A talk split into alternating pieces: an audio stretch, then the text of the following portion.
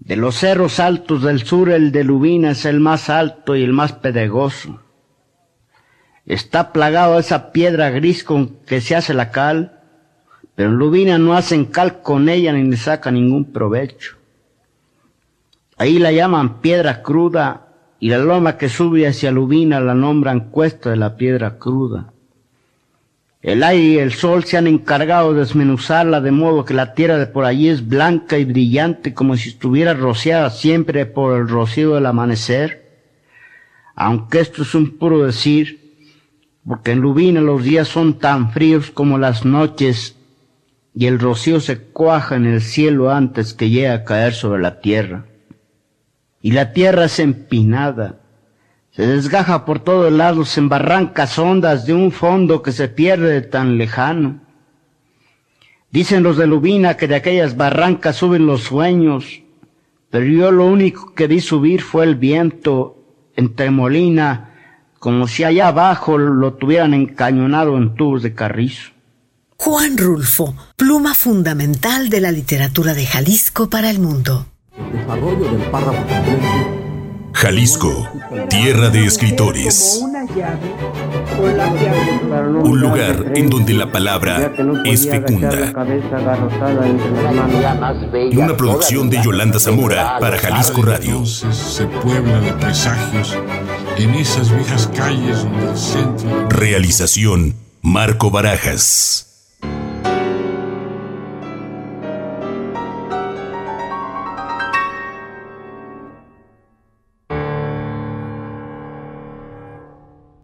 Saludo muy cordial para todos ustedes. Continuamos hoy con la serie de programas Jalisco, Tierra de Escritores, un lugar donde la palabra es fecunda. Hemos iniciado con la voz del mismo Rulfo en un fragmento del cuento Lubina, del libro El Llano en Llamas, publicado en 1953. Nada como recibir la palabra del propio autor, y en el caso de Rulfo es fascinante escuchar cómo deja caer como gotas gordas sobre la arena, las palabras significadas, mimetizadas, diríamos, con el ambiente, con el paisaje generalmente desesperanzador e inhóspito de la narrativa rulfiana.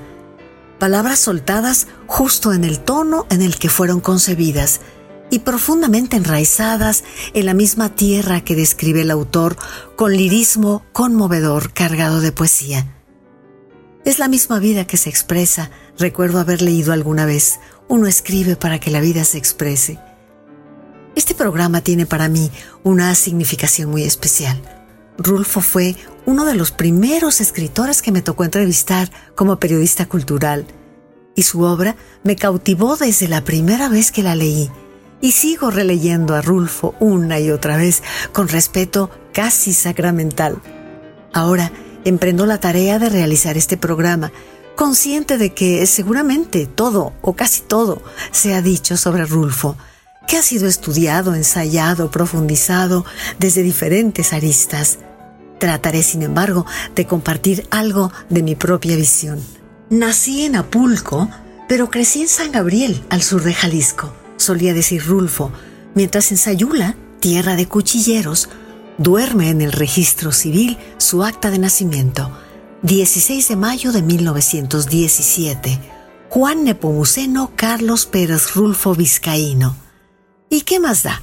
Finalmente, alguien como Rulfo puede darse el lujo de elegir con toda libertad el lugar en donde abrió los ojos y soltó su primer grito. Es un hecho, sin embargo, que su infancia transcurrió en San Gabriel, en la casa paterna, ubicada en el corazón mismo de este pueblo de la región sur. A los seis años murió su padre, Juan Nepomuceno Pérez Rulfo, en un episodio violento que marcó profundamente al niño. Pocos años después muere también su madre, María Vizcaíno Arias. Tampoco olvidemos que la infancia de Juan Rulfo estuvo marcada por violentos sucesos en relación con el movimiento cristero entre 1926 y 1929, y el niño creció con la presencia de la muerte. El pequeño quedó al cuidado de su abuela y posteriormente ingresó en un orfanato en la ciudad de Guadalajara. Y a propósito de la difícil y solitaria infancia de Rulfo, que lo convirtió en un niño melancólico y luego en una persona taciturna, ensimismada, me detengo un momento para compartir una reflexión que desde hace tiempo me da vueltas. Tengo por cierto que la muerte, cuando se hace presente en la vida de un niño en forma tan contundente, tan dolorosa, como fue el caso de Rulfo, queda, por decirlo así, atrapada, detenida en el inconsciente del pequeño y se abre una especie de grieta a través de la cual se expresa, más allá de la voluntad incluso, el tatuaje inefable que palpita en su ser más profundo. Solo así podemos explicarnos la fluidez metafísica, la poesía que emana en una narrativa que provoca un sacudimiento existencial en nosotros, los lectores, especialmente, por supuesto, su novela Pedro Páramo, que resuena en nuestro propio ser como en un oscuro abismo que nos lleva por senderos tenebrosos y nos captura entre sus páginas como un habitante más de esa mítica comala. En este fragmento de Pedro Páramo, que escucharemos enseguida en la voz de Rulfo, podemos darnos cuenta de cómo el escritor recrea poéticamente en un fragmento de su novela Pedro Páramo ese momento en que una madre le dice a su hijo, tu padre ha muerto. Es la perspectiva de la orfandad, directriz misma en la trama de la novela. Escuchemos. Jalisco, tierra de escritores. En el hidrante las gotas caen una tras otra. Uno oye salida de la piedra el agua clara caer sobre el cántaro. Uno oye oye rumores, pies que raspan el suelo, que caminan, que van y vienen. Las gotas siguen cayendo sin cesar. El cántaro se desborda haciendo rodar el agua sobre un suelo mojado. Despierta, le dicen. Reconoce el sonido de la voz. Trata de adivinar quién es pero el cuerpo se afloja y cae adormecido, aplastado por el peso del sueño. Unas manos estiran las cobijas prendiéndose de ellas y debajo de su calor el cuerpo se esconde buscando la paz. Despiértate, vuelven a decir.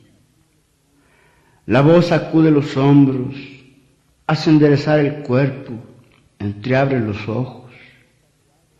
Soy las gotas de agua que caen del hidrante sobre el cántaro raso. Soy en pasos que se arrastran y el llanto. Entonces oyó el llanto. Eso lo despertó. Un llanto suave, delgado, que quizá por delgado pudo traspasar la maraña del sueño llegando hasta el lugar donde anidan los sobresaltos. Se levantó despacio y vio la cara de una mujer recostada contra el marco de la puerta, oscurecida todavía por la noche, sollozando. ¿Por qué lloras, madre? preguntó. Pues en cuanto puso los pies en el suelo reconoció el rostro de su madre. Tu padre ha muerto, le dijo y luego como si le hubieran soltado los resortes de su pena, se dio vuelta sobre sí misma una y otra vez, una y otra vez, hasta que unas manos llegaron hasta sus hombros y lograron detener el rebullir de su cuerpo. Por la puerta se veía el amanecer en el cielo, no había estrellas, solo un cielo plomizo, gris, aún no aclarado por la luminosidad del sol. Una luz parda, como si no fuera a comenzar el día, sino como si apenas estuviera llegando el principio de la noche. Afuera en el patio los pasos, como de gente que ronda, ruidos callados. Y aquí aquella mujer de pie en el umbral, su cuerpo impidiendo la llegada del día, dejando asomar a través de sus brazos retazos de cielo, y debajo de sus pies regueros de luz. una luz asperjada como si el suelo debajo de ella estuviera anegado en lágrimas, y después el sollozo. Otra vez el llanto suave pero agudo y la pena haciendo retorcer su cuerpo. Han matado a tu padre. ¿Y a ti quién te mató, madre?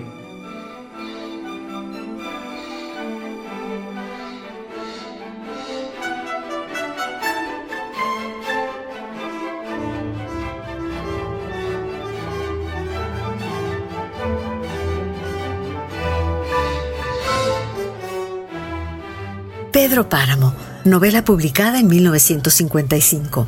70 fragmentos de diferente extensión que juegan con el tiempo, con la vida, con la muerte, con el infierno en sus diferentes niveles y sin duda con el lector, propiciando en más de alguno geniales intuiciones. Es la historia del cacique Pedro Páramo, como tantos caciques del México prerevolucionario. Pedro Páramo que fue solo un rencor viviente.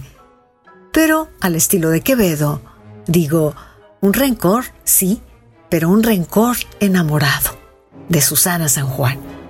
Se ha escrito, se ha dicho, se ha analizado en forma abundante esta novela, decíamos, desde diferentes perspectivas, lingüística, filosófica, antropológica, poética, y se seguirá ensayando y cada lector con su óptica diversa se ve invitado a penetrar la mistérica narrativa rulfiana que reta a la lógica racionalista, inaugurando el realismo mágico, en cuyo marco se revelan verdades que quieren ser reveladas.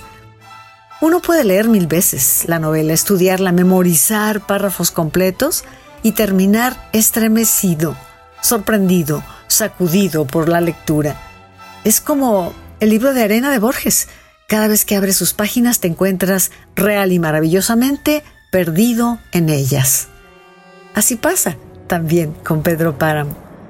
Diálogo de sombras, culpas, remordimientos, violencia, injusticia social, abuso, muerte, muerte, muerte, pero también amor. Finalmente, lo único que redime, si acaso hay redención para el cacique Pedro Páramo, es el amor. Como lo he hecho en otros programas de la serie, voy a la sección de escritor a escritor. He querido invitar ahora a la escritora Marta Cerda, autora de libros como La señora Rodríguez y otros cuentos o Apenas era miércoles, entre otros muchos, directora fundadora de la Escuela de Escritores, SOGEM, a participar en nuestro programa. Gracias, Marta. Adelante. Jalisco, tierra de escritores.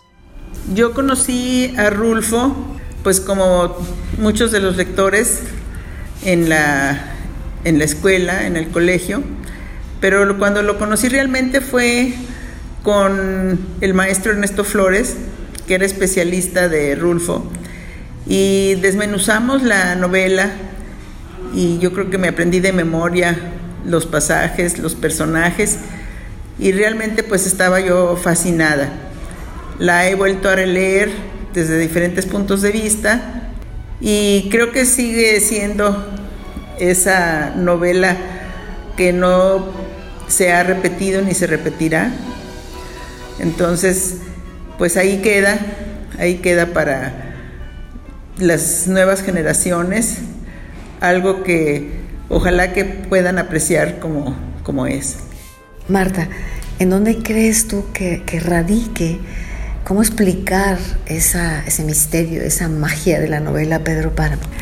Yo creo que esta magia de la novela radica en que es un poema.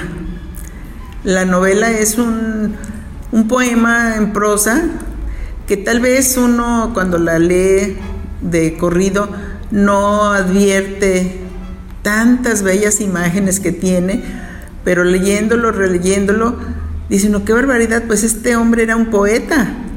Y la novela está, repito, llena de bellísimas imágenes que yo creo que es lo que la hace diferente.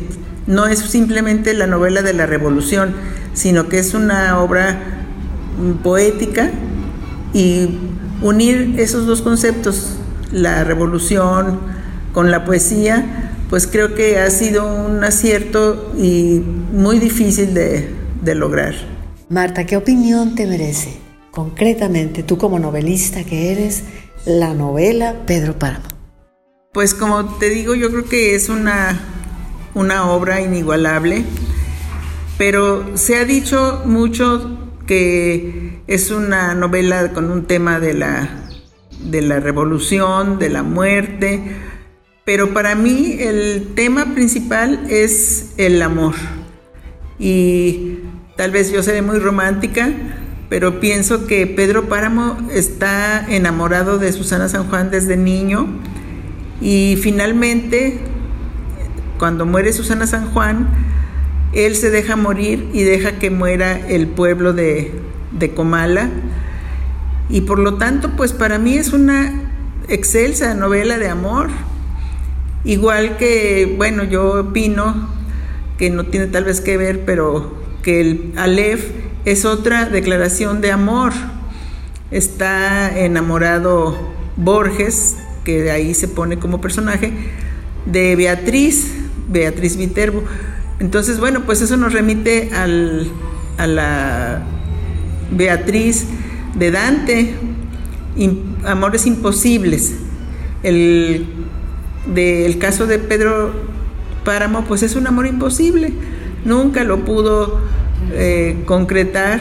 Se muere Susana, ella está loca y él se queda pues desde niño con ese vacío.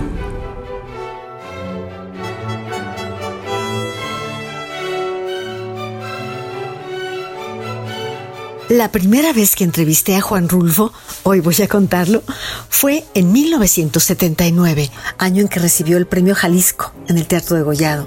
Lo recuerdo con emoción, pero también con cierto pudor profesional, porque fue una de mis primeras entrevistas y yo no tenía realmente experiencia, pero sí mucha audacia. Guardo un entrañable recuerdo de aquella ocasión y una anécdota que hoy les comparto pues fue en el marco de aquella significativa y al mismo tiempo fugaz entrevista.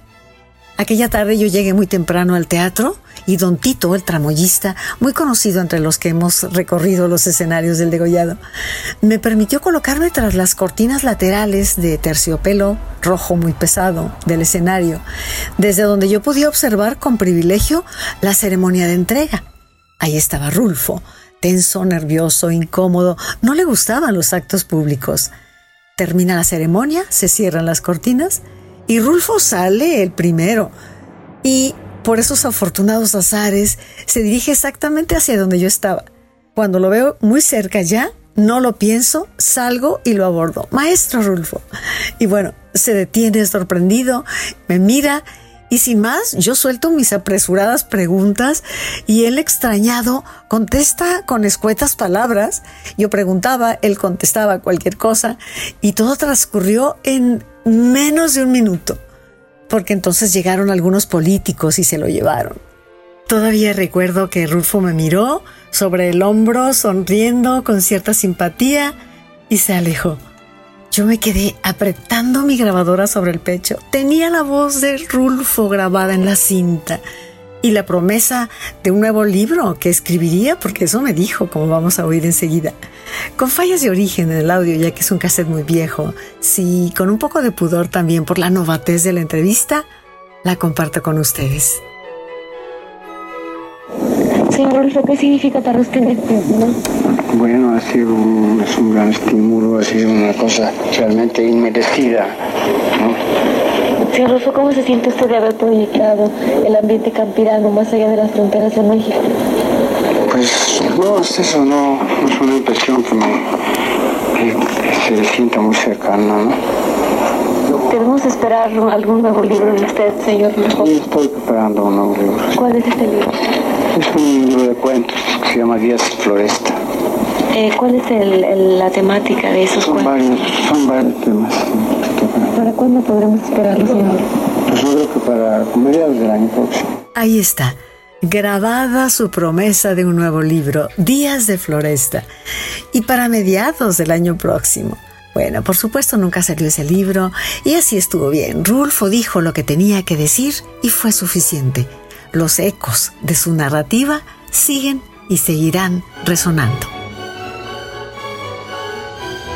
Jalisco, tierra de escritores. Juan Rulfo, el escritor mexicano sin duda más reconocido a nivel mundial. Su obra es económica en extensión, pero enorme en profundidad y trascendencia. Un libro de cuentos, El Llano en Llamas, una novela, Pedro Páramo, y un guion cinematográfico, El Gallo de Oro. No olvidemos tampoco que Rulfo le puso imágenes a sus sentires. Ahí está su extraordinaria colección de fotografías. Sabemos, y así lo dijo Rulfo en repetidas ocasiones, que solo hay dos grandes temas en la literatura, el amor y la muerte. Hemos hablado de la muerte, sí, temblante en cada línea de Rulfo, pero es igualmente cierto que el amor, como pulsión vital que se opone a la muerte, está igualmente presente, extendiéndose a plenitud hasta el deleite de los sentidos. Este párrafo, por ejemplo, la evocación plena de sensualidad de Doloritas Preciado. Cito, llanuras verdes, ver subir y bajar el horizonte con el viento que mueve las espigas, el rizar de la tarde con una lluvia de triples rizos, el olor de la tierra, el color de la alfalfa y del pan, un pueblo que huele a miel derramada. Todos los sentidos están presentes, aún los del lector mismo, quien imagina y participa del eros narrativo.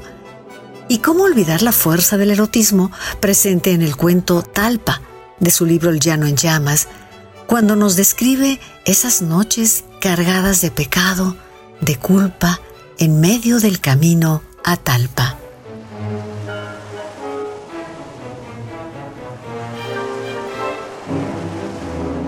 Me acuerdo muy bien de esas noches.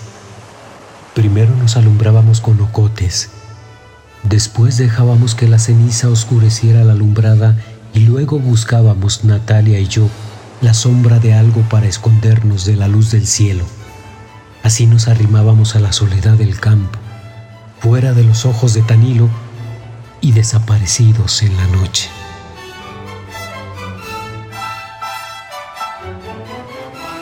En 2017 se cumplieron 100 años del nacimiento de Juan Rulfo.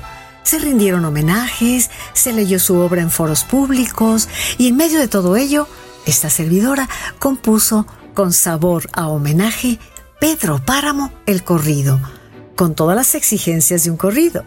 Voy a contarles la historia. Sucedió en la media luna por los rumbos de Comala. Pedro vivió enamorado desde niño de Susana. Comala languideció, los susurros la habitaron. Ay, Juan Rulfo, ¿dónde estás? ¿Dónde quedaría tu pluma? Corrido que fue publicado inicialmente en la revista 86 de Lubina, conmemorativa del centenario precisamente. El corrido fue posteriormente, un par de años después, musicalizado por mi compañero Pancho Madrigal y lo presentamos juntos en mayo de 2021 a través del Seminario de Cultura Mexicana, capítulo Guadalajara. Hoy vamos a concluir este programa poniendo en su consideración precisamente unos fragmentos de este corrido de Pedro Páramo, en la grabación y mezcla de nuestro amigo Alfredo Saras. Muchas gracias por su compañía. Voy a contarles la historia como la cuenta la gente Pedro Páramo, el cacique, fue solo un rencor viviente. Sucedió en la media luna por los rumbos de Comala, escenario de murmullo antesala. Llegó Juan Preciado un día buscando a su padre anduvo. Cóbrele muy caro, mijo, el olvido en que nos tuvo. Fulgor sedano le alerta, patrón, se acabó el dinero. Me caso con Doloritas y ahí termina el enredo.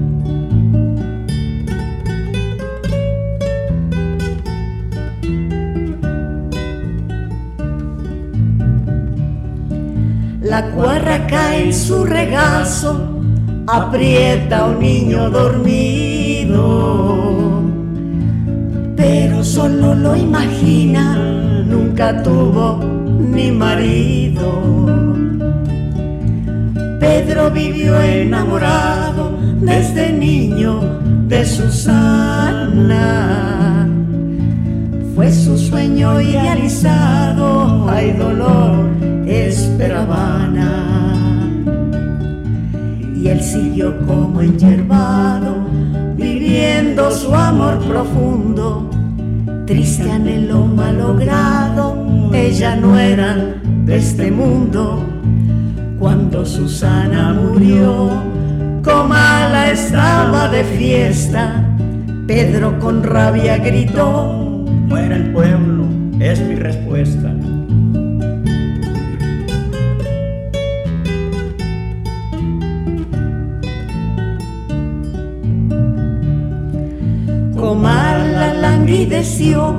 Los susurros la habitaron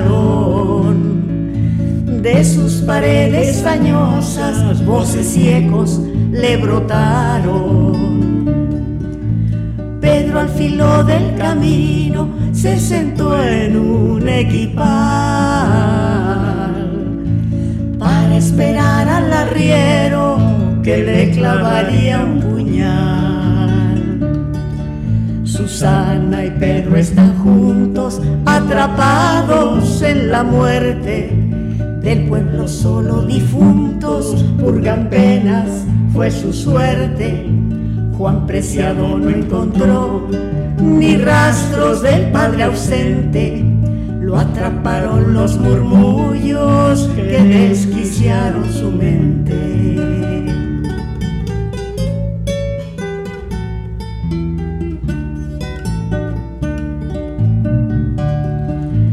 Caminante si tú vas por los rumbos de Comala. Cuídate del talabundio, puede dañarte a la mala. Y si la luna está hinchada, reflejada en un petate, verás a Eduviges diada colgando desde un mecate me despido, cada quien ahora lo suyo. No se asusten si les digo, yo soy tan solo un murmullo. Ay Juan Rulfo, ¿dónde estás? Yo te canto ante tu tumba. Ya tu anima está en la sombra, que la ilumine la luna. Ay Juan Rulfo, ¿dónde estás? ¿Dónde quedaría tu pluma? Fantasma está en un libro, te adivino entre la bruma.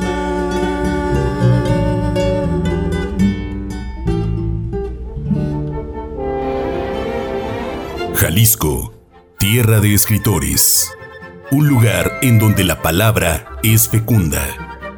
Una producción de Yolanda Zamora. Realización Marco Barajas. Jalisco, tierra de escritores. Sistema Jalisciense de Radio y Televisión, 2021.